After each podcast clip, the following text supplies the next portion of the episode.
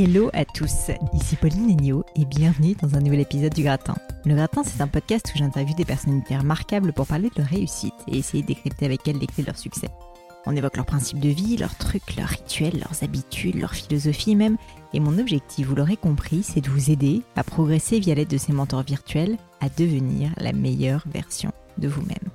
Mais passons maintenant et directement à mon invité du jour. Aujourd'hui, je reçois Stéphane Nègre, président de Intel France. Alors vous savez que j'aime avoir des invités avec des parcours variés sur le podcast. J'ai historiquement eu beaucoup d'entrepreneurs, beaucoup beaucoup d'entrepreneurs et encore trop peu de profils plus corporate.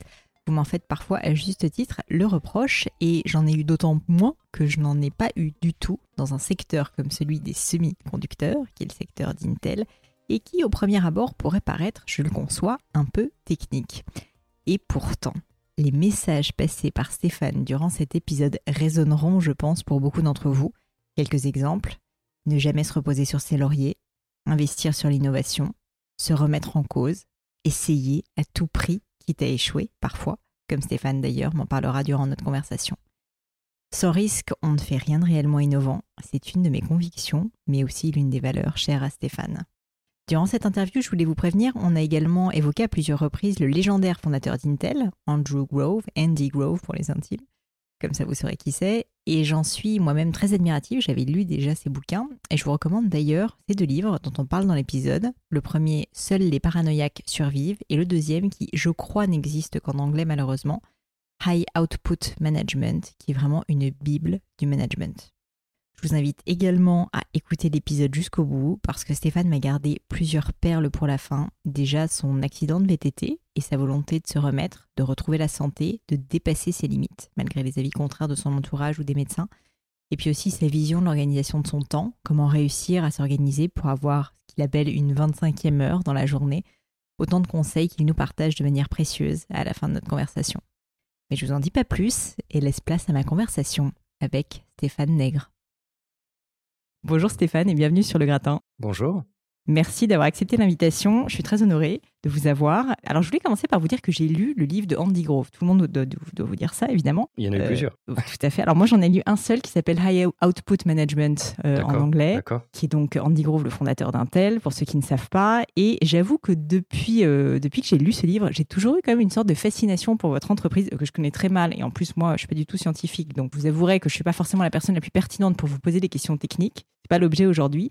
Mais au niveau, en revanche, de la capacité d'innovation, d'adaptabilité, de remise en cause aussi de l'entreprise, j'ai trouvé en tout cas le discours d'Andy Grove absolument fascinant et j'ai vraiment l'impression que c'est quelque chose qui est très ancré dans la culture de votre entreprise. D'autant plus qu'on sait quand même que le monde de l'électronique a pas mal évolué euh, depuis les dernières années. Et donc, euh, bon, tout ça pour dire que je suis tombée sur une citation de votre part sur Internet, et on trouve tout et n'importe quoi sur Internet, mais je voulais néanmoins vous la soumettre, que vous me donniez un petit peu euh, votre avis dessus, et euh, pour moi, en fait, elle est très intéressante parce qu'elle témoigne bah, de votre foi en l'innovation, et notamment de cette foi, mais d'un autre côté qui est arbitrée par un cadre assez pragmatique. Je vous la lis, et je vous laisse commenter.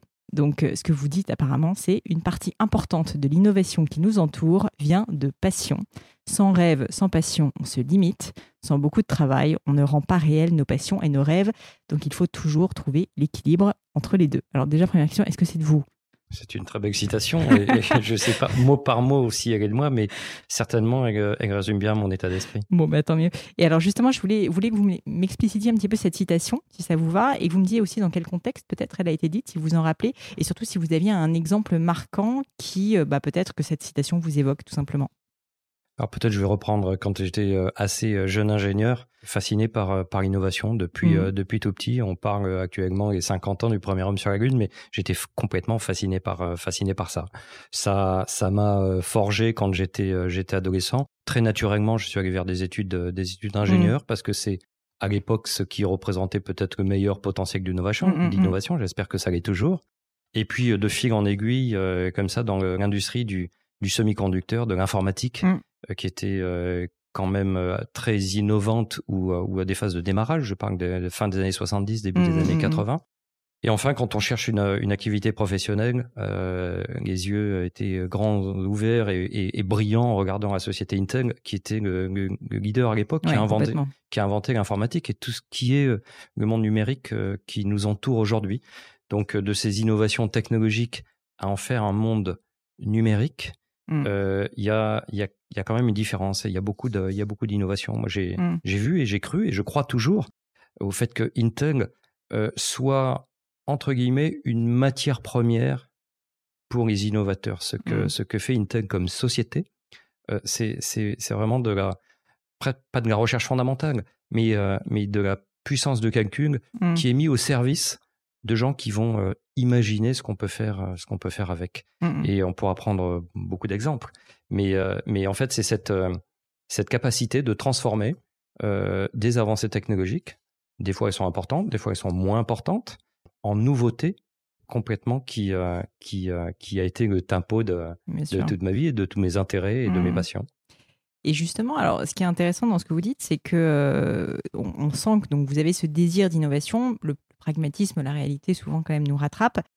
Une, une de mes questions, c'était vous, en tant que dirigeant euh, d'une entreprise comme Intel, à quel moment est-ce que vous vous permettez euh, de, d'arrêter de rêver, euh, plutôt que vous permettez, à quel moment en fait vous devez vous arrêter de rêver et vous devez dire, ok, bah en fait. euh, il y a la réalité, on ne peut pas aller aussi loin que ça dans l'innovation, parce que vous parliez d'innovation fondamentale. On peut aller très très loin dans l'innovation fondamentale. Et donc ma question, c'est quel est euh, pour vous l'arbitrage et comment est-ce que vous opérez ces arbitrages? J'imagine que vous êtes très entouré, mais ma question, c'est comment, quand on est entrepreneur ou dirigeant d'entreprise, comment savoir entre innovation, si on, voilà, on veut aller très très loin, poursuivre ses rêves, poursuivre ses passions, c'était cette citation, ou euh, bah, parfois en fait rentrer aussi dans le droit chemin et entre guillemets euh, se plier au marché.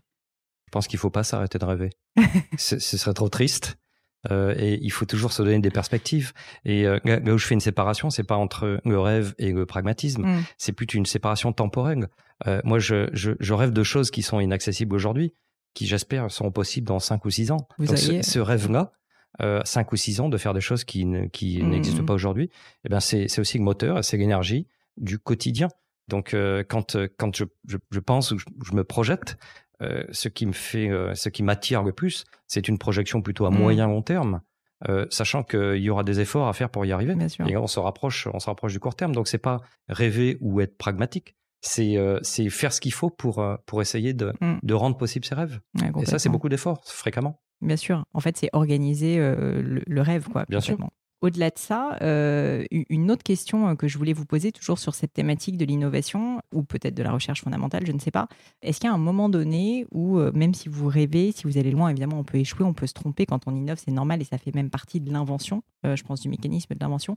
Est-ce que, euh, est-ce que vous pourriez, est-ce que vous avez déjà réfléchi, certainement, au moment où ben, il faut changer de cap, où il faut faire pivoter peut-être une innovation. Je vous explique pourquoi je vous pose cette question. Euh, bah, J'ai évidemment beaucoup d'entrepreneurs qui écoutent le podcast et qui bien souvent me posent cette question et je ne sais absolument pas comment leur répondre. À quel moment, quand je pense que je dois innover et que j'ai cette vision, que j'ai ce rêve dont on parlait, j'ai cette passion, à quel moment est-ce que je dois me, ranger à la réalité, entre guillemets, euh, et euh, bon, ça ne fonctionne pas, ou euh, je n'ai pas suffisamment de cash devant moi, ou je n'ai pas suffisamment de temps, etc. À quel moment est-ce que je dois écouter cette petite voix qui me fait dire qu'il faut que je trouve autre chose et que cette innovation que j'avais rêvée n'est pas forcément exactement la bonne?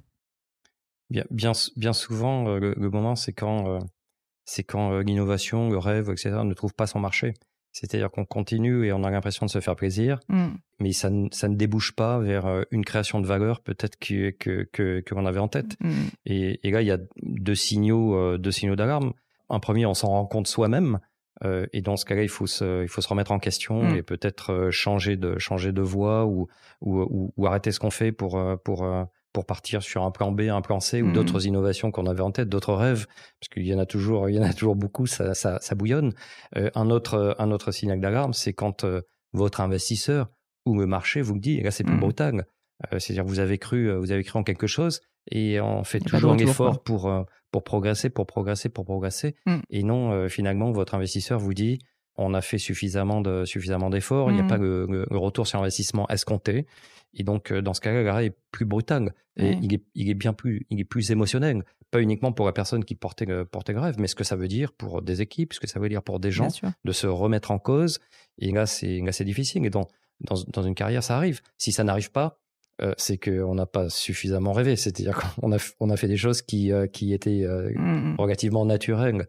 Donc, pour, pour, pouvoir arriver vraiment à progresser ou, ou amener des innovations qui sont, qui sont réelles, euh, il faut euh, avoir aussi tapé un petit peu dans le dur d'innovations qui n'ont jamais rien donné. Mm, mm. Bien sûr, oui, c'est ça. Donc en fait, pour vous, le droit à l'erreur et le droit à l'échec, bah, ça vous parle, quoi, parce que j'imagine que quand on n'essaye pas, qu'on prend pas de risque. Le droit à l'erreur, il est, il est primordial. Mmh. déjà par l'apprentissage qui, qui embarque. et moi, je, si, si, on ne laisse, si on ne laisse pas une personne faire une erreur, c'est-à-dire on ne lui autorise pas à prendre, à prendre des risques, donc elle va pas, elle va pas vraiment, elle va pas vraiment apprendre ou elle va pas être convaincue par elle-même de, de, de ça. après, le droit à l'erreur, il, il, doit être permanent, mais, mais pas, pas toujours sur les mêmes erreurs. C'est-à-dire si, si personne fait toujours la même erreur, elle n'a pas appris. Ça, c'est un autre problème.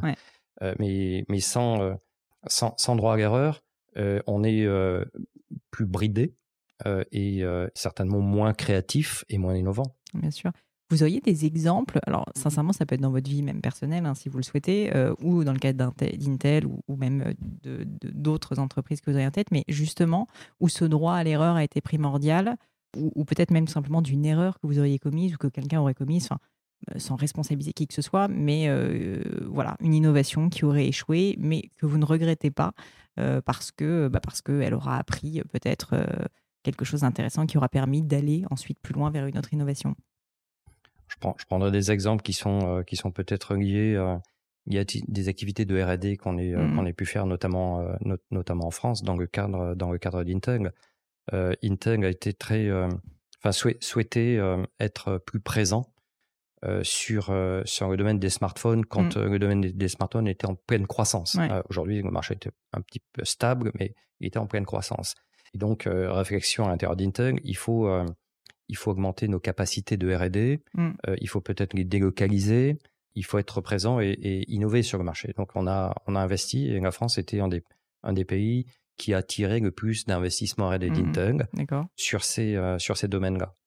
Euh, donc on s'est, on s'est investi, on a réalisé le premier téléphone en Intel qui a été commercialisé en France, dans le monde. Qui était dans les quelles années C'était en 2010. D'accord. 2012, pardon, le lancement euh, du premier euh, téléphone commercial. Euh, les, premiers, les premières technologies pour le mmh, domaine mmh. étaient en 2010. Donc c'était un lancement en juin 2012. Au niveau français, le partenaire était Orange, donc c'est quand même un gros lancement au, niveau, au, niveau, au, niveau, mondial. donc on se, on, se développe, le, produit existe, il, va sur, il va sur le marché et il ne rencontre pas totalement son, pour différentes raisons, son marché. Ce que je vous disais tout à l'heure. Euh, et euh, donc, euh, le, réflexe premier est de, continuer, de, d'investir, c'est ça, parce que quand vous avez les sunk costs, c'est ça le, la difficulté quand on a investi autant. De, de, de s'améliorer et, et, un jour, un jour on vous dit que la société, je vous parlais d'investisseurs tout à l'heure, vous dit une réflexion qui n'a rien du tout à voir avec les compétences de R&D que nous avions en mmh. France, qui étaient réputées comme étant comme étant très bonnes, mmh. que euh, Intel va changer un petit peu de, un petit peu de cap. Le marché du smartphone s'est énormément concentré et sans gagner des designs importants chez eux ou un des deux euh, leaders mondiaux du, smartphone, hmm. il va être difficile d'avoir un retour sur investissement. Donc ça, c'est euh, une décision, une décision directe. C'est la loi du marché, entre guillemets, qui n'a rien à voir avec les gens et les, et, les, compétences. Donc c'est un, un moment difficile parce que vous avez la responsabilité de d'efforts qui ont été faits pendant plusieurs années, mais surtout d'équipes mmh. euh, qui ont été euh, qui ont été créées avec euh, cette idée en tête, ce développement, cette cette, cette, passion.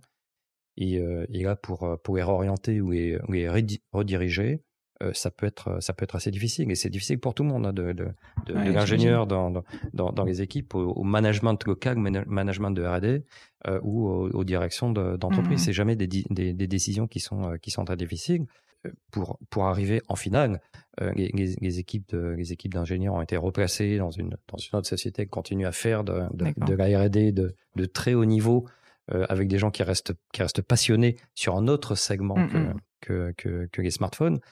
Mais euh, ça, ça n'a pas été facile.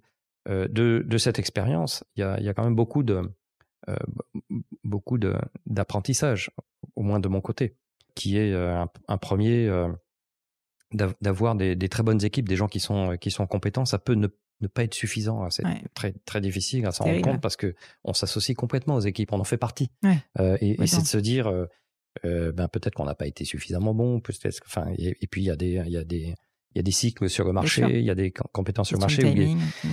il, faut, il faut pouvoir se, se, se remettre en question pour, pour ne pas être ou s'enfoncer et, et, et peut-être pénaliser encore plus les gens qui, euh, qui, euh, qui s'étaient complètement euh, voués et, et, qui ont, et qui ont fait du très bon travail. Donc, donc à, partir de quel moment il faut, il faut réorienter et quand on doit réorienter, qu'est-ce qu'il faut faire? Donc, est-ce qu'on est-ce qu'on fait un, petit virement à bâbord ou à tribord ah minime, 5 degrés, et on reste globalement sur les grandes transitions, ou on fait un virage complètement à 180 degrés? Le virage à 180 degrés, c'est pas facile. J'imagine, oui. Euh, et il y a aussi, il y a, y a, y a aussi, euh, c'est aussi beaucoup de risques et mm. il faut, euh, il faut le prendre en compte. Donc on a fait pour pour ces équipes un virage à 180 degrés qui, qui, avec le recul, a certainement été le meilleur. C'était pas le plus facile à prendre, à prendre. Ça aurait été plus facile de se dire bon, on va, mm. on va essayer de s'améliorer un petit peu et on va continuer. Euh, et euh, on va demander encore plus d'investissement et, on va essayer de progresser. Mmh, mmh, mmh. Et, en fait, on fait un, effet de boucle de neige assez négatif euh, globalement. C'est ça, la difficulté, je trouve, c'est de, d'avoir ce recul, de se dire, en fait, non, il faut prendre la décision difficile, il faut faire le virage à 180 degrés, et il ne faut pas essayer de pivoter de 5 degrés juste pour incrémentalement améliorer un petit peu la situation quand on sait qu'en fait, au fond de soi, peut-être, que, que, que, ça ne va pas fonctionner. quoi peut-être ce qui est plus, ce qui, ce qui est plus dur, c'est de c'est de pas faire des choix par rapport à la difficulté de la décision, mmh. mais mais essayer d'anticiper quelle sera la meilleure décision. Et, euh, et la meilleure n'est pas forcément la, plus facile ou la plus difficile. Ce sont deux, deux, échelles qui sont mmh. complètement différentes, mais euh, mais assez fréquemment de faire de de faire des ajustements parce que c'est plus facile. Euh, on, retarde une échéance, quelle qu'elle soit. Mmh. On retarde une échéance. Donc la, la, la, difficulté doit doit pas être prise en compte pour, pour essayer de la, de la minimiser et donc d'impacter la décision qui va être prise. Il faut, il faut penser, penser au futur et de se dire dans deux ans, dans trois ans, dans quatre ans, quelle aurait été la meilleure décision. Et même si c'est difficile à très court terme, ça fait, ça fait, partie, de, ça fait partie des décisions qu'on doit prendre, pas quotidiennement, mais, mais assez régulièrement. Donc garder un cap sur, sur le moyen long terme parce que c'est ça qui est important. Mmh les, petites victoires sont, importantes parce qu'elles motivent euh, et, et, elles passionnent et, elles peuvent montrer qu'on est dans la bonne direction. Mais une succession de petites victoires ne peut pas n'emmène pas forcément vers euh, vers, euh, la réussite, la réussite mmh. ultime. Mais ça, c'est très difficile. Mmh.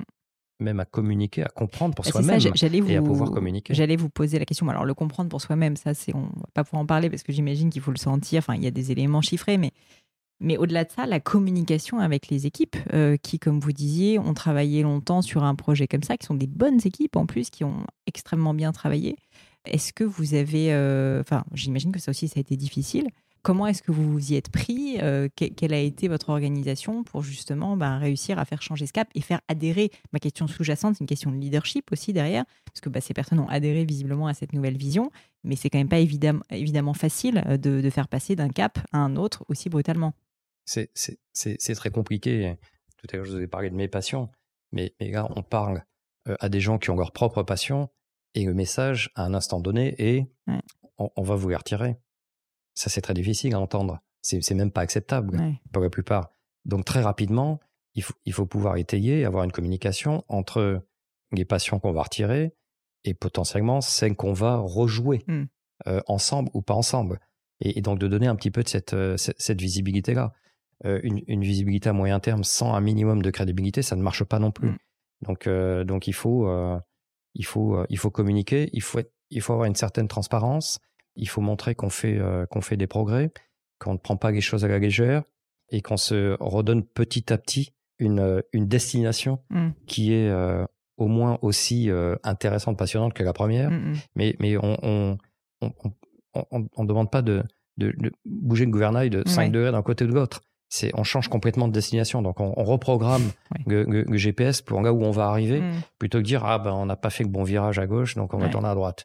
Euh, ça c'est c'est pas suffisant parce que c'est des ajustements et les gens restent toujours sur euh, la, passion qui les a fait fonctionner jusqu'à maintenant. Mm. Et le seul moyen d'atténuer celle-ci ou d'atténuer cette déception, c'est de créer une autre, une, autre passion. Les, ingénieurs, les gens qui font de la R&D, euh, c'est des gens qui sont passionnés. Sinon, ils ne, ils ne font pas l'effort, ils sont, ils sont pas suffisamment créatifs. Donc, il faut complètement qu'ils se sentent partie prenante embarquer et, là où ils vont ensemble en tant, en tant qu'équipe, il faut qu'ils adhèrent complètement. sans, sans, sans, adhérer, on reste, on reste dans le passé, on reste avec un, un rétroviseur. C'est bien de savoir ce qu'on a fait et, de s'appuyer dessus, mais ça peut pas être une, une, direction parce qu'on mmh tourne en permanence. Alors, je vais quand même vous ramener vers le passé parce que je voulais vous parler un petit peu de vous euh, avant euh, quand même euh, la vie chez Intel. donc, vous me disiez tout à l'heure que vous étiez de formation ingénieur. Je voulais vous demander, ingénieur en électronique, vous vous êtes lancé là-dedans, c'était donc début des années 80, je crois. Ce qui à une époque était encore quand même le début, malgré tout, l'électronique et l'informatique de façon générale. Est-ce que qu'est-ce qui vous a donné cette vocation et qu'est-ce qui a fait que vous vous êtes senti l'âme d'un ingénieur? Ça a été une révélation. Euh, et euh, gagner du bac. Vous savez, souvent on visite euh, des écoles d'ingénieurs, etc., pour mmh. savoir un petit peu ce qu'on veut faire. Et, et je fais une, une, visite un samedi matin à une école d'ingénieurs à Paris, qui était rue Faguière, qui maintenant un petit peu plus, plus loin, qui n'est plus, qui n'est plus dans Paris, Lessier, qui était en 79 la seule véritable école de microélectronique en France, avec une mmh. sac blanche une sac blanche pour les gens non initiés, c'est euh, c'est une sac où on peut fabriquer du semi-conducteur. Ah oui. Donc, euh, on est dans le dur là. On est on, on, est on est vraiment dans le dur. Ils font visiter ça, on fabrique des, des, choses, etc. Et, et, surtout, les, les, professeurs qui faisaient cette visite euh, montrent un petit peu le potentiel euh, qui, qui, qui avait. Moi, je sortais d'un bac E mathématiques techniques. C'était un, c'est un domaine qui était relativement nouveau, même si, si, si m'intéressait, mais, mais je, je projetais pas du tout sur ce sur ce que ça pouvait donner. Euh, une visite d'un samedi matin, de 3 heures un samedi matin, ça m'a convaincu, euh, c'est, euh, c'est, ça, ah c'est le futur. Ce qu'on voit là, c'est, c'est, il n'y a, y a, y a, pas d'inertie. Euh, c'est, pas des choses qu'on fait depuis des siècles avec les, livres de les, livres d'éducation ou de classe qui sont les mêmes d'année en année ils bougent un petit peu il y a, y a, tout à innover parce qu'on montre des choses il y, a, même rien qui existe mmh, mmh. ça, ça, ça, démarre de zéro donc euh, cet, effet, c'est pas vraiment page blanche, mais presque pour des études, c'était waouh. C'est grisant, ouais, c'est sûr. Et, donc ça n'a pas dévié. Ça n'a pas dévié, c'était ça. donc vous êtes tombé dans la marmite un peu par hasard finalement. Mm. Complètement, enfin pas complètement par hasard parce qu'on se, on se prépare quand on mm. cherche une carrière, on se, on, on, s'intéresse, on essaie de visiter, de mm. scanner un petit peu les possibilités. Mais, euh, mais une fois que je suis arrivé là, le, le scan était terminé c'était euh, c'était c'était ça et faire euh, probablement les efforts qui les efforts qu'ils font. Euh, là, on se retrouve une, une, trentaine d'années plus tard, ou 40 ans plus tard, avec oui, si c'est à refaire, mais, bien sûr, ce sera à refaire.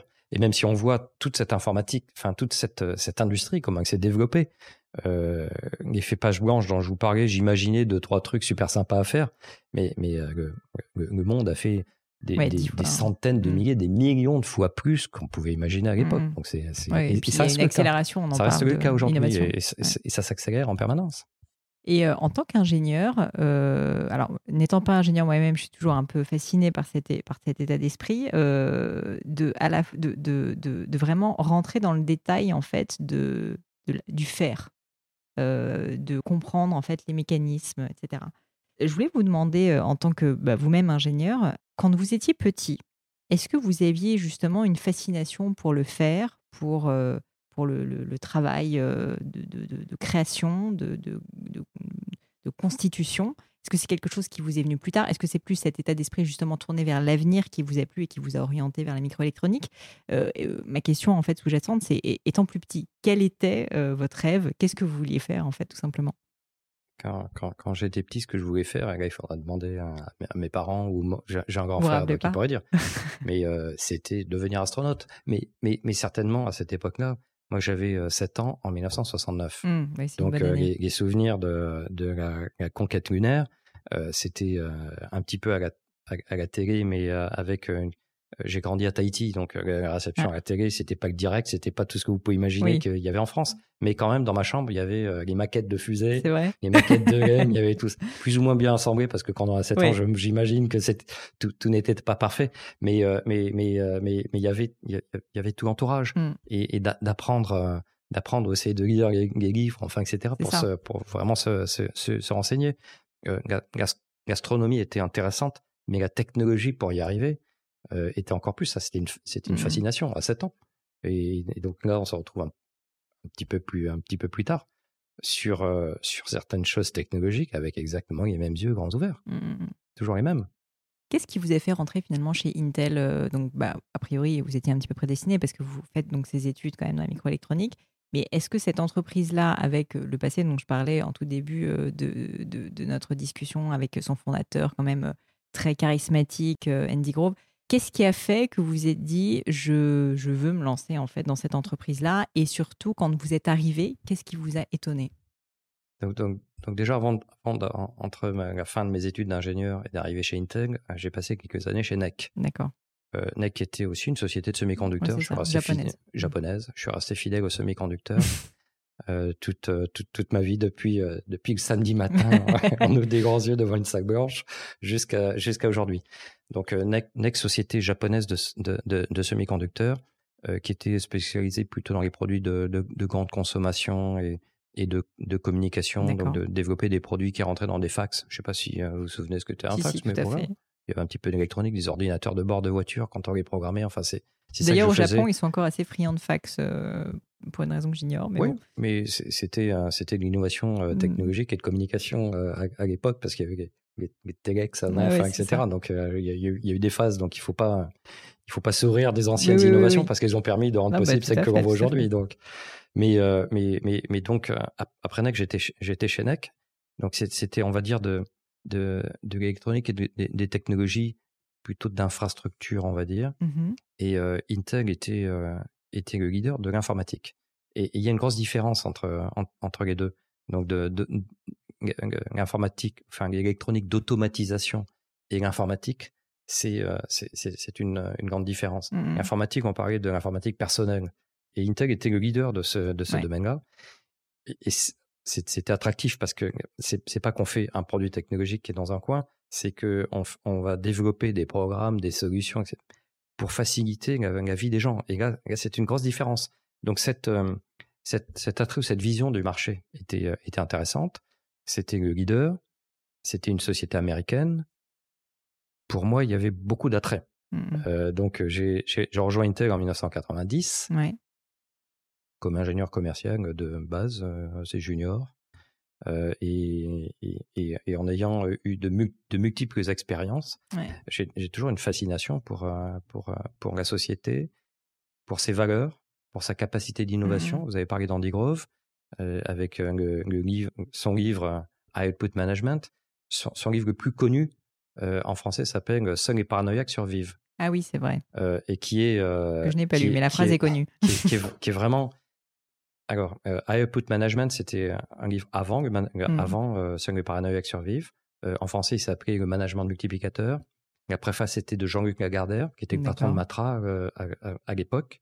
Donc, il a été très, très, très vu en France à cause de la préface de Jean-Luc Lagardère, qui en France était plus connu qu'Andy Grove à cette, à cette époque-là. C'est un livre vraiment de management. Oui, complètement. C'est vraiment un livre très concret de management. Son, deuxième, son deuxième livre, euh, sur les paranoïaque survivre, c'est euh, lié à l'innovation. C'est un petit peu ce dont on parlait tout à l'heure. Euh, c'est les, cycles d'innovation. Chaque, chaque, chaque, innovation, quand elle rencontre son marché, je ne parle même pas de celles qui n'ont pas rencontré leur marché, ont forcément un cycle de vie. Et quand une société est basée sur une innovation, eh ben, elle peut croître, elle peut croître, croître, croître, parallèlement à son innovation. Quand l'innovation commence à arriver à un niveau de plateau, mmh.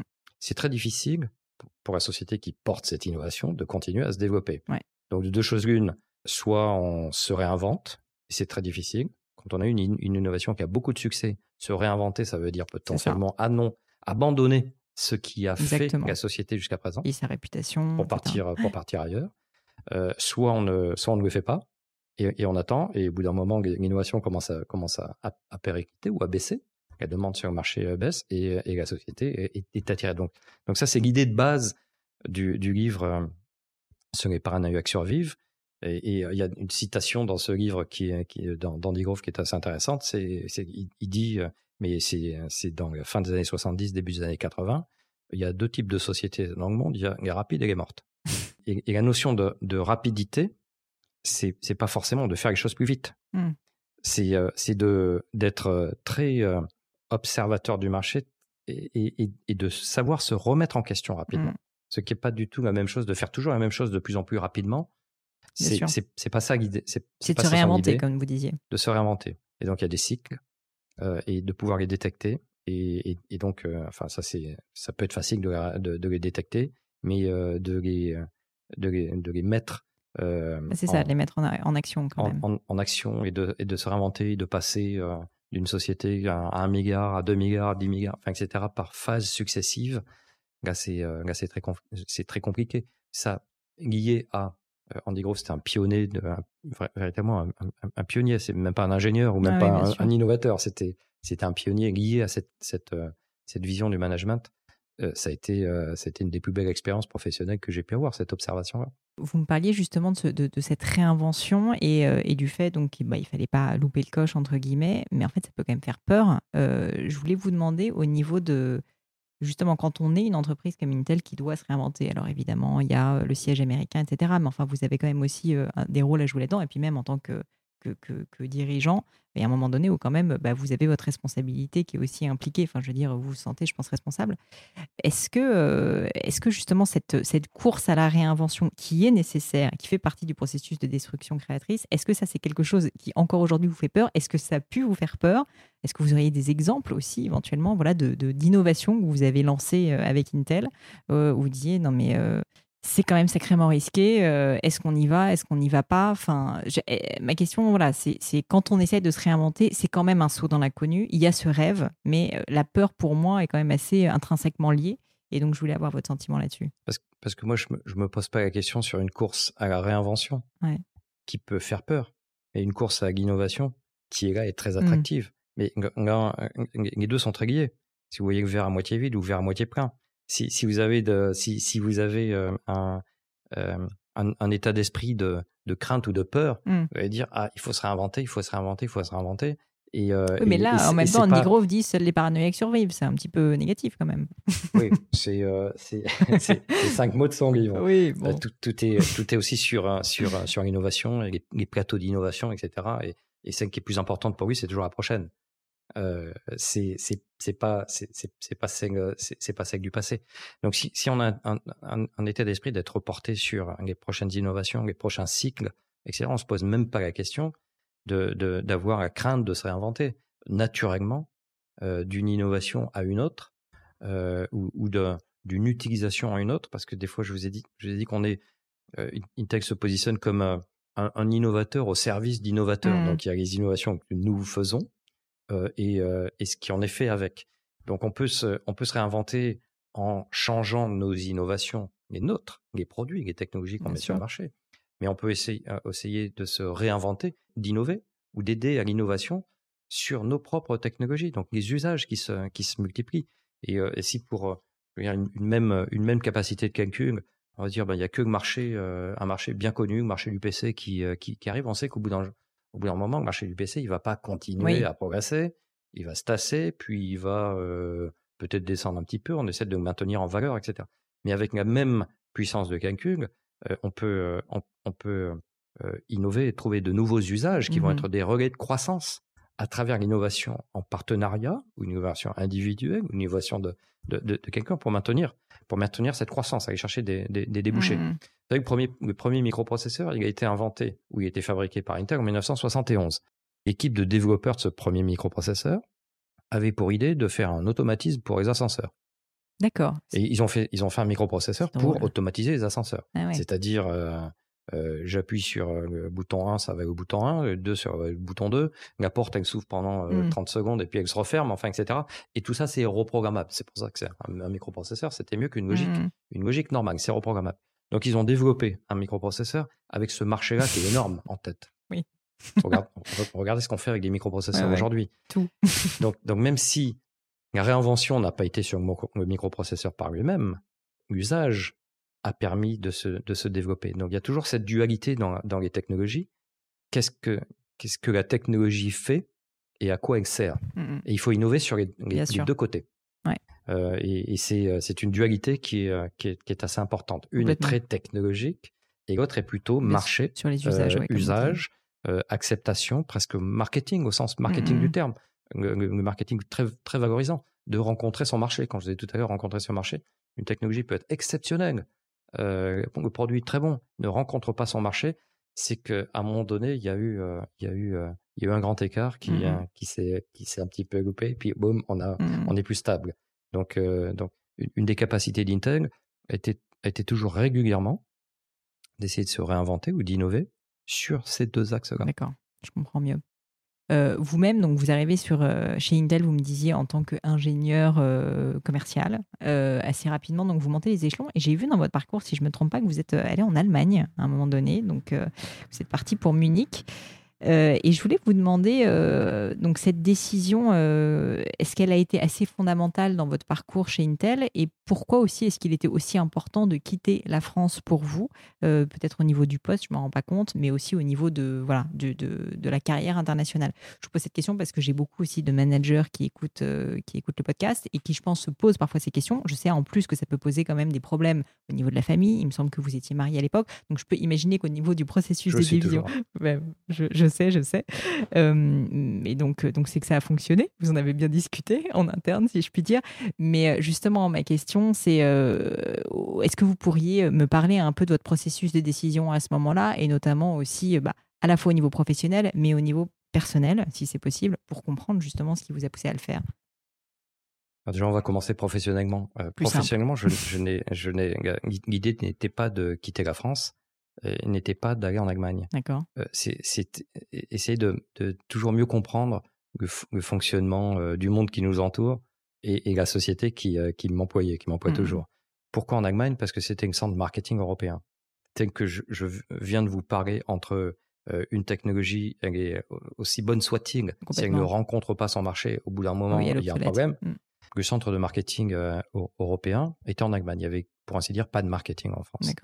Donc là, c'était vraiment se, se rendre compte que quand on est ingénieur et quand on a, on a progressé, on a développé des produits, ou de, de, de, de trois choses. Après, ce qui est, ce qui est important pour en faire, pour, en faire un business et pour avoir du, pour avoir du succès, C'est de savoir le vendre. c'est de, c'est de, de mieux appréhender le marché. Mm. Et Et c'est hyper intéressant. Je, je me permets de vous interrompre. C'est une réflexion que vous êtes fait, entre guillemets, tout seul, parce que je caricature un petit peu, mais c'est vrai, quand on est ingénieur et surtout qu'on est passionné par son métier d'ingénieur, parfois on n'a pas nécessairement envie, euh, je caricature hein, évidemment, mais on peut ne pas avoir euh, de passion pour le marché, pour le client, pour le marketing, qui sont souvent des concepts qui peuvent être, on va dire, dans, dans l'inconscient considérés comme des soft skills, et, et pas forcément le cas d'ailleurs. Mais est-ce que euh, c'est quelque chose que vous aviez en tête depuis un moment ou vous êtes formulé peut-être chez Intel de euh, vous confronter en fait tout simplement au marché? com- complètement chez Intel. Moi, j'avais euh, j'avais une âme d'ingénieur et chez chez chez NEC, j'ai continué d'avoir une âme d'ingénieur. Euh, chez euh, chez Intel, je suis arrivé en 1990 chez Intel. En 1991 a été créé le programme qui s'appelle Intel Inside. Mhm. Euh, alors, les, les- les gens qui ont fait un petit peu des études de commerce, je ne sais pas si c'est toujours des cas utilisés, mais le programme Intel Inside, au début des années 90, était euh, aussi, presque aussi révolutionnaire qu'inventer euh, le microprocesseur dans les années 70. C'est- c'est- C'est-à-dire, euh, d'un d'un produit qui est très technologique, il n'y avait aucune société qui faisait du marketing grand public ou du marketing orienté vers les utilisateurs, société de technologie de composants électroniques, il n'y en avait aucune. Euh, Intel arrive avec une idée, euh, vous vous souvenez, je vous disais, c'était pour moi, c'était l'informatique personnelle, Ouais, donc ouais. faut se rapprocher de, de l'utilisateur, de se dire si on veut vraiment se rapprocher des utilisateurs, il faut, euh, il faut leur parler. Mm. Et, donc il y a eu ce concept euh, Intel Inside qui, qui, qui voulait dire vous achetez une machine, vous achetez un, vous achetez un PC, euh, la, marque Intel Inside, le logo Intel Inside que vous allez retrouver sur la machine euh, est, euh, est gage de, de technologie avancée, et gage de qualité, et gage de performance, et gage, enfin, etc. Et comme on a été les, pre- les premiers à le faire, c'était euh, page blanche. À, Ouais, nouveau, du côté marketing technologique, c'était page blanche. Il y avait personne qui revendiquait plus de performance, plus etc. Mm. Le marché n'est toujours pas aussi simple. Il y a toujours des compétiteurs et ça, souvent on les, on, on les voit, on les rencontre euh, en permanence. C'était en en 90, c'est toujours les mêmes et même aujourd'hui. Et donc euh, ils sont, euh, ils, ils sont performants, mais mais mais il y avait il y avait pas cette euh, cette vision de, de de parler au marché en tant que fournisseur d'un produit qui est extrêmement compliqué Mm. et, et dont l'idée n'était pas d'expli- d'ex- d'expliquer ce que c'était comme produit, mais potentiellement ce qu'on pouvait faire avec Mm. et de s'associer, associer la marque Intel à ce qu'on pouvait faire avec. Ça. Donc ce, ce, ce programme marketing-là euh, a été euh, professé dans des, des- des années dans toutes les Mhm. bonnes écoles de commerce, y compris en France, hein, HEC, l'ESSEC, euh, INSEAD, mes premiers séjours à INSEAD, je, suis tombé sur le le cas d'Intel. Mm. J'ai refait un MBA en, en, 2010. Le cas d'Intel était toujours présent dans, le, dans, dans les cours en 2010. Je parle de 1991. Ouais, c'est impressionnant. Donc, euh, donc ça a pris quand même, ça a pris quand même un petit peu de temps. Et ça, c'était, vraiment l'ouverture, ouverture au marketing. Et pour moi, c'était pas d'être blasé sur la technologie, mm. mais ah, là, c'est une autre dimension qui s'ouvre. Et, euh, et si, si le marketing arrive à rencontrer la technologie ou réciproquement, euh, le, le, marché ouvert, il est décuplé. Il est décuplé. Donc c'est ce qui, c'est ce qui m'a intéressé à euh, m'orienter vers, vers du marketing. Ça voulait dire Munich. Il y a pire comme endroit hein, au, niveau, au niveau, européen. Ça voulait, ça voulait dire Munich. J'étais marié, deux enfants. D'accord, Allemagne, mon épouse est italienne. c'est pas si loin. J'étais celui qui parlait mieux allemand en ayant fait deux années. Euh, J'allais vous demander si vous parliez allemand. Non, bon, ceci, les Allemands parlent très bien anglais. Mais... Donc, euh, les enfants, non. Ouais. Par italien et français. Ça devait vous changer de Tahiti aussi, quand même. ça, change, ça change quand même pas mal de, de, de, de Tahiti. Donc, on est, on est allés ensemble, en famille. Mm. Ma fille rentrait en sixième et mon fils rentrait au CP. Mm. Donc, on va dire, en, en, tant que famille, ça peut être un, le bon moment pour, pour faire un changement. on, on, est allés ensemble on a eu la chance de trouver une ville qui est absolument admirable mmh. sur de, plein de, de, plein de côtés. Et on est resté quasiment huit ans. On est parti pour deux ans, on est resté quasiment huit ans. Donc vous parlez parfaitement allemand maintenant euh, je l'ai un petit peu oublié depuis. mais euh, mais j'ai des enfants, j'ai des petits enfants. J'ai un fils qui habite toujours en Allemagne et ah avec deux petites filles qui sont bavaroises. Voilà, donc ça vous a... depuis le temps. Donc euh, donc j'en déduis que pour les enfants, ça a été une belle expérience parce qu'au que mmh. au moins un des deux y est toujours. Je vois ça. Et donc vous rentrez en France ensuite. Et euh, un des sujets que je voulais avec vous, évoquer avec vous, pardon, c'était le management et puis aussi euh, la responsabilisation. Donc quand vous rentrez en France quelques années plus tard, si on passe un petit peu le temps, euh, donc vous devenez d'abord DG, puis président d'Intel France, et puis maintenant vous avez même des responsabilités au niveau européen. Votre quotidien, j'imagine, change à ce moment-là, vos responsabilités changent, votre équipe change aussi certainement. je voulais vous demander quels avaient été les grands challenges en fait, peut-être aussi quelles ont été vos premières actions quand vous êtes arrivé à des postes vraiment de, direction générale euh, chez Intel? Euh, C'est toujours les préoccupations du moment. C'est à, savoir euh, pouvoir fédérer des énergies, mmh des, gens et fonctionner à l'énergie et, à la, et, à la motivation de, depuis le bonjour. Et peut-être c'est comme ça que je fonctionne moi-même.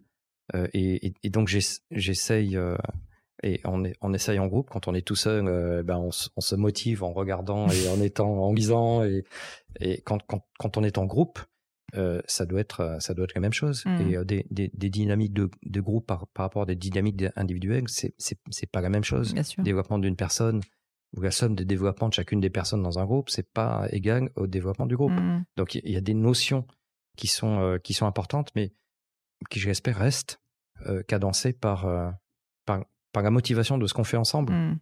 qui peuvent être basées sur la technologie. C'est important pour certains. La passion, c'est la technologie. La passion, c'est le marché. La, passion, c'est le pouvoir changer. La, passion, c'est de pouvoir faire euh, travailler dans des, mmh. des, segments qui sont très émotionnels. La santé, par exemple. Et, et, toutes ces sommes de, de petites satisfactions, de satisfactions individuelles, euh, quand on arrive à, à, fédérer un groupe, ça, ça, fait des satisfactions, des motivations de mmh. groupe. Donc, euh, il, faut, il faut toujours injecter ouais, euh, injecter. Euh, mais euh, bah, ça se sent. Pour gagner de la motivation. C'est ça, ça se sent. Mais justement, donc en fait, on parle quand même depuis le début de leadership. C'était donc des choses, enfin, ce sont des sujets qui me passionnent et que je trouve en plus très compliqués. Puis il y a mille formes de leadership différentes. C'est difficile comme question parce qu'elle est très générale, mais est-ce que vous pourriez me parler peut-être et donner un conseil aux auditeurs sur soit les, les plus grandes erreurs que vous, avez pu voir autour de vous en termes en matière de leadership, de management, et puis aussi peut-être les, conseils ou les révélations ou voilà les, réflexions que vous êtes faites sur le sujet qui vous vous ont aidé justement à bah, inculquer, à donner cette passion, cette motivation aux équipes qui vous entourent. Je pense peut-être des erreurs en, essayant de m'observer moi-même sur, mmh. sur mon vécu, mais, mais peut-être les gens. C'est euh, c'est de pouvoir regretter un jour de ne pas avoir fait ce qu'on voulait faire.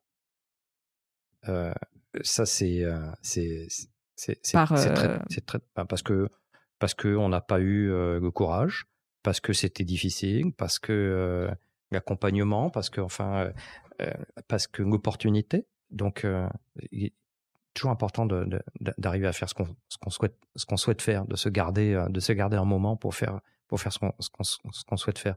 Pour pour moi-même pendant très longtemps, je, je, fonctionnais en, en me disant j'ai j'ai 24 heures dans la journée. Si, si j'avais une 25e heure, qu'est-ce que je ferais que, que je, je n'ai pas fait dans les 24 mmh. heures qui sont, qui sont disponibles? Mmh. Qu'est-ce que je qu'est-ce que je ferais dans cette 25e heure? Et de se, ne serait-ce que se poser la question comme ça, c'est ah, il y a un gap, ah, il y a quelque chose qui est, il y a, y a quelque chose qui est, qui est intéressant. Posez-vous cette question régulièrement, il y a toujours une réponse qui vient. Si vous n'avez pas de réponse, soit vous êtes très très heureuse, soit peut-être vous êtes blasé. Je préfère, euh, je préfère une des deux réponses certainement, hein, mais mais euh, mais. j'aurais même euh, peut-être besoin d'une 26e heure aussi, mais bon. Une 26. on peut commencer par une 25. Une 25e heure. Se poser la question sur cette 25e heure. Il y a forcément des, il y a forcément des, des, des, réponses qui viennent. Et après, immédiatement, si vous avez noté ces réponses, qu'est-ce qu'il faut faire pour les réaliser? Et alors, du coup, les faire rentrer dans les, et vous la priorisez même devant le reste? Parce que si, si je regrette de ne pas, de pas avoir le temps de le faire, mmh. c'est que j'y tiens. Mmh. C'est que j'y tiens. Donc, il faut la faire rentrer. Mmh, et, et, et, et, ça, c'est une. Et donc, on gagne en efficacité ici, on gagne en efficacité là, on laisse tomber des choses qui sont, euh, qui sont un peu moins, moins importantes. Parce que cette 25e heure, c'est celle qu'on pourra regretter plus tard. Donc, il ne faut, pas, il faut, il faut pas la regretter. Donc, donc, il faut savoir se poser la question et, et après faire, euh, faire l'effort qu'il faut. Mais, mais, on se rend compte que ce n'est pas forcément un effort euh, insubmersible. J'ai une question euh, un peu personnelle, mais, euh, mais ça m'intéresse beaucoup parce que je suis dans le cas de figure, je vous dis que j'ai besoin d'une 25e et peut-être même d'une 26e heure. Euh, à quel moment est-ce que vous posez la question? Concrètement, c'est quelque chose que vous essayez de faire tous les matins avant d'aller au travail? Je sais pas, c'est le soir, c'est en discutant avec peut-être votre épouse. À quel moment est-ce que vous prenez le temps de vous dire quelle va être mon activité de ma 25e heure? Je pense, je pense pas qu'il y ait des moments, euh, qu'il y, ait des moments qui sont, qui sont, vous, n'avez pas ritualisé ça? Mais je, je les crée quand je, je sens que j'ai une certaine frustration. D'accord. Et, euh, et, et, ça me permet deux choses. Déjà de réfléchir et d'évacuer la frustration. Mmh.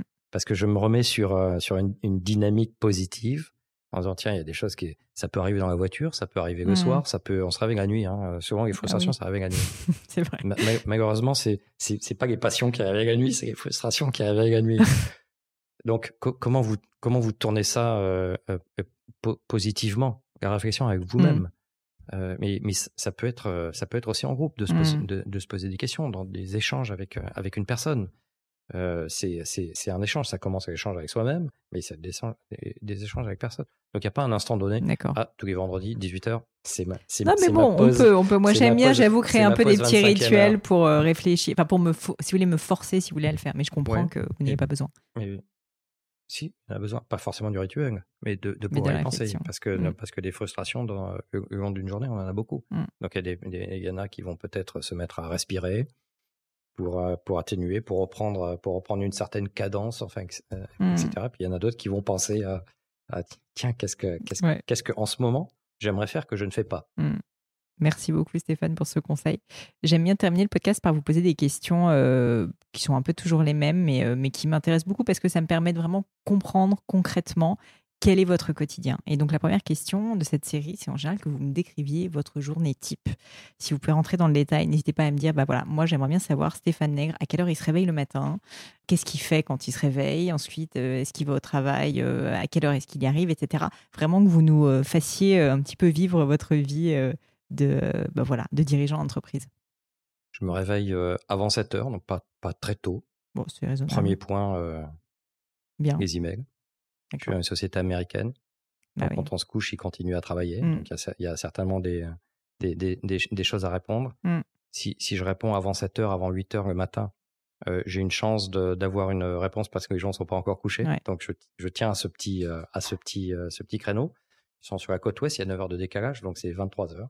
Donc, c'est toujours, toujours actif, il y a toujours un échange possible. Une demi-heure après, une heure après, il n'y a plus, il y a plus d'échange possible. Donc, on, on perd presque une journée d'échange, mmh, ce, qui mmh, est, mmh. ce, qui, ce qui est dommage. Donc ça, c'est ça c'est cadencé euh, le matin. Petit déjeuner euh, rapide. Bref, assez. J'essaye de, le, de le rendre assez, assez, un petit peu assez, sain, assez, sain. assez, sain, euh, assez sain et, et, léger. Je suis au bureau aux alentours de 8 heures. Là, c'est plus les réponses avec, avec, avec les US, mais c'est préparer un peu, s'organiser, de, de, de, savoir ce qu'il y a les gens globalement arrivent majoritairement vers 9h, donc ça me permet d'avoir une, petite, heure, une petite heure de, de, de, de, de, présentation. Et après, c'est, après, c'est très cadencé. Euh, de, de 9h jusqu'à, jusqu'à 19h, c'est, c'est cadencé par, par heure. On est, on est dirigé un petit peu par, par calendar, c'est des meetings d'une heure chez, chez, chez, chez Intel pour avoir une certaine rigueur et une efficacité. Donc des meetings d'une heure, boum, boum, qui s'enchaînent les uns, les uns après les autres. La partie déjeuner est importante. Je, je ne saute jamais mon déjeuner. Ça peut être un déjeuner de travail, bien sûr, mais je ne saute jamais mon déjeuner. Sinon, l'après-midi, j'ai un petit creux. Donc, donc j'ai besoin de ça. Et puis après, on, on, continue jusqu'au bureau jusqu'à 19h à peu près. D'accord. Je rentre en famille. depuis, depuis que mes enfants étaient tout petits, ils sont plus à la maison. Mais le, dîner familial est important. D'accord. Et après dîner, ben, il peut toujours y avoir des échanges d'emails ou mmh, mmh, mmh. des échanges d'emails ou pas. Des dîners professionnels, ça arrive. Il y en, a, il y, en a assez fréquemment. Donc, il n'y a, y a, pas de soirée vraiment typique, typique. Mais si c'est possible, dîner en famille. C'est la priorité. Vous avez créé quand même des, petits, des petites poches, on va dire, de rituels. Il faut. Il faut. Euh, une autre question, alors vous m'avez parlé à plusieurs reprises un peu de votre alimentation en, sous-jacent. Euh, c'est pas euh, forcément précis comme question, mais il me paraît toujours important de savoir au niveau alimentation, au niveau du sport, au niveau du sommeil, au niveau de l'hygiène de vie de façon générale.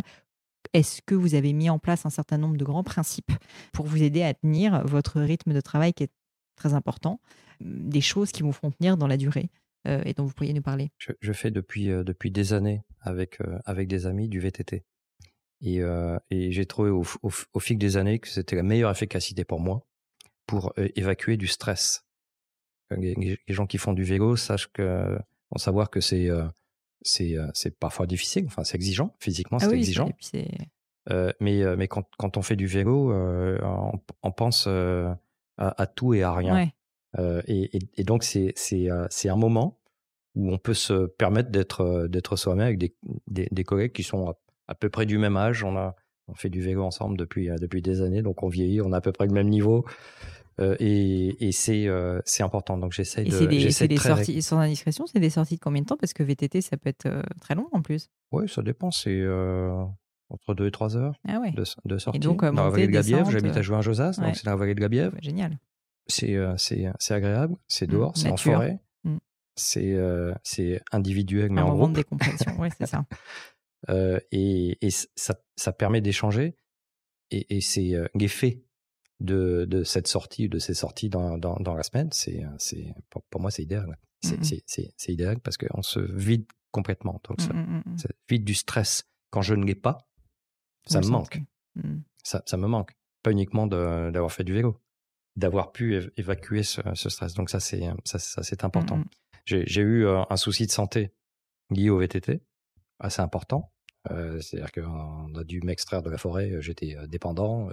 Ah oui. Et puis avec. Parce que j'allais vous dire quand même que le VTT, vous n'avez pas choisi le truc quand, le plus. Quand on arrive à une, à une, le plus soft. À une, à une, cinquantaine d'années, malheureusement, si on n'est pas suivi tout de suite, maintenant je suis suivi, donc c'est, bon, je vais paramétrer. Mais, mais un, un, accident peut, un accident peut arriver. Donc, donc, donc, donc, il, il, arrive, on l'extrait de la forêt, fait 9 jours de réanimation. Enfin, ah c'est sérieux, quoi un des éléments de motivation euh, après professionnel, mais presque physique, parce que j'ai pris ça comme un, une chute physique, pas, pas intellectuelle, comme un, un problème physique, mmh était de se dire, il faut que je puisse refaire du VTT. Euh, et là où euh, le cardiologue et la famille disent, non, mais il faut que tu Jamais, ouais. Tu vas pouvoir te mettre au golf, tu vas pouvoir... Euh, Faire la marche. acheter une petite voiture de collection pour se dire, tiens, ça va changer un petit peu. Et au, bout d'un an, quasiment jour pour jour, je suis remonté sur mon VTT tout, tout, tout doucement, tout doucement. Ça fait euh, 2012, ça fait sept ans. Euh, j'ai refait euh, au mois de juin, donc un mois, ma première, ma première nouvelle course de VTT après mon accident, ah sept ans après. Mais, mais c'est une énorme satisfaction. Bah ouais, c'est une énorme satisfaction. Donc on se mmh. met, on se met petit à petit. Et, et, je l'ai mis, je l'ai mis vraiment sur des objectifs physiques pour, pour, bien, pour, bien séparer, euh, pour bien séparer les deux.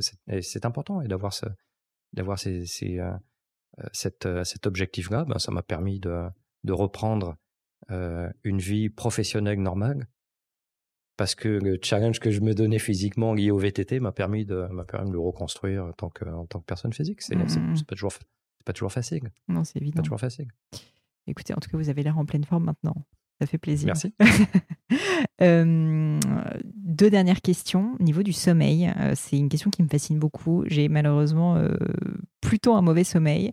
Et je me pose la question toujours des grands dirigeants d'entreprise. voilà, s'ils ont des rituels pareils de sommeil, est-ce que déjà vous dormez bien? Et deuxièmement, combien de temps est-ce que vous dormez? On dit de plus en plus qu'il est important de dormir 7-8 heures par nuit. Évidemment, personne ne le fait. J'aimerais savoir, voilà, quelle est votre, votre conception de la nuit? je, je, suis 7-8 heures par nuit dans mon lit. D'accord. Donc vous êtes comme moi. Mais, mais, mais c'est du, du fragmenté. Ouais. C'est du fragmenté. Et, euh, et c'est euh, donc, euh, il y a. au moins, vous êtes 7-8 heures par, par jour dans la nuit, dans, le, dans votre lit. C'est déjà pas mal. Régulièrement. Mm. Régulièrement. C'est, du fragmenté. Mm. Donc, c'est-à-dire qu'il y a, il y a toujours des phases de, des, phases de réveil. Et puis, et, puis, on pense. Pas toujours pour compter les moutons, mais, mm. mais, mais, on pense. Et, ce, qui peut, ce qui me, ce qui me rendort, c'est d'avoir une, une, une, pensée qui m'a semblé efficace. Ah ouais.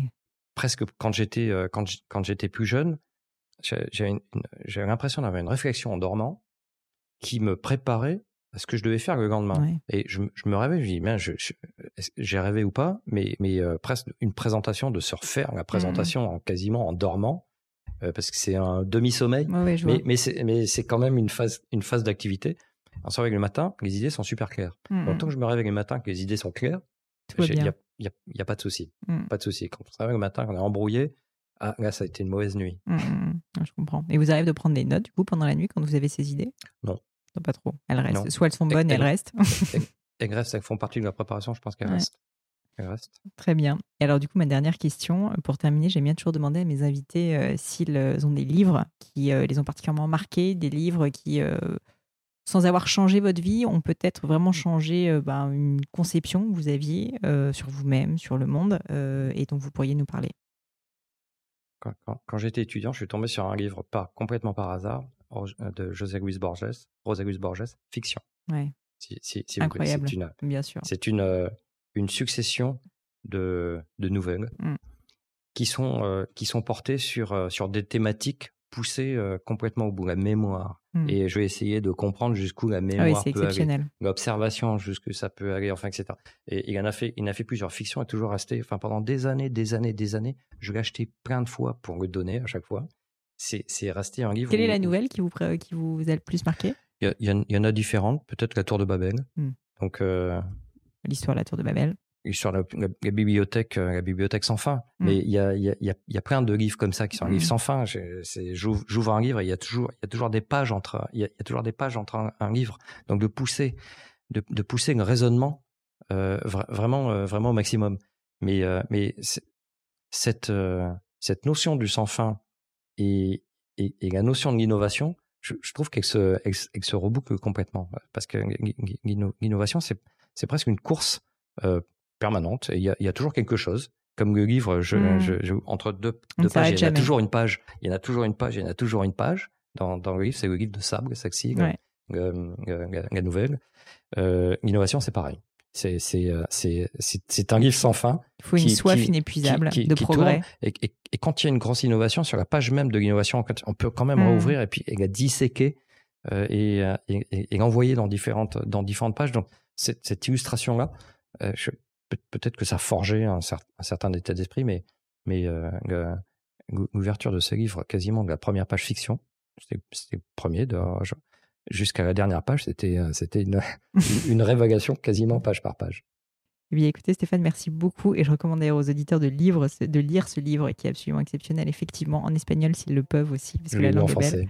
Mais la langue est belle aussi. Euh, merci mille fois pour votre temps. Euh, si jamais euh, les auditeurs du podcast veulent vous suivre, est-ce qu'il est possible de vous retrouver Alors, bon, via en suivant évidemment toutes les activités d'Intel, peut-être aussi. Sur Twitter. Voilà, sur Twitter, c'est ça sur LinkedIn, sur LinkedIn aussi. Professionnellement, c'est ça. Et donc c'est Stéphane Nègre sur Twitter. Stéphane.nègre. Très bien. Comme Stéphane Nègre. Je mettrai ça dans les notes. Je vous remercie mille fois. Merci à vous. Hello à nouveau. Et quelques dernières petites choses avant de vous quitter. Comme d'habitude, si vous cherchez les notes de l'épisode, avec toutes les références, que ce soit les outils, les livres cités, c'est simple, allez directement sur le descriptif du podcast sur l'appli de votre choix. Aussi, si vous souhaitez me contacter pour me poser des questions, me proposer de nouveaux invités peut-être, ou juste me faire un feedback, n'hésitez pas.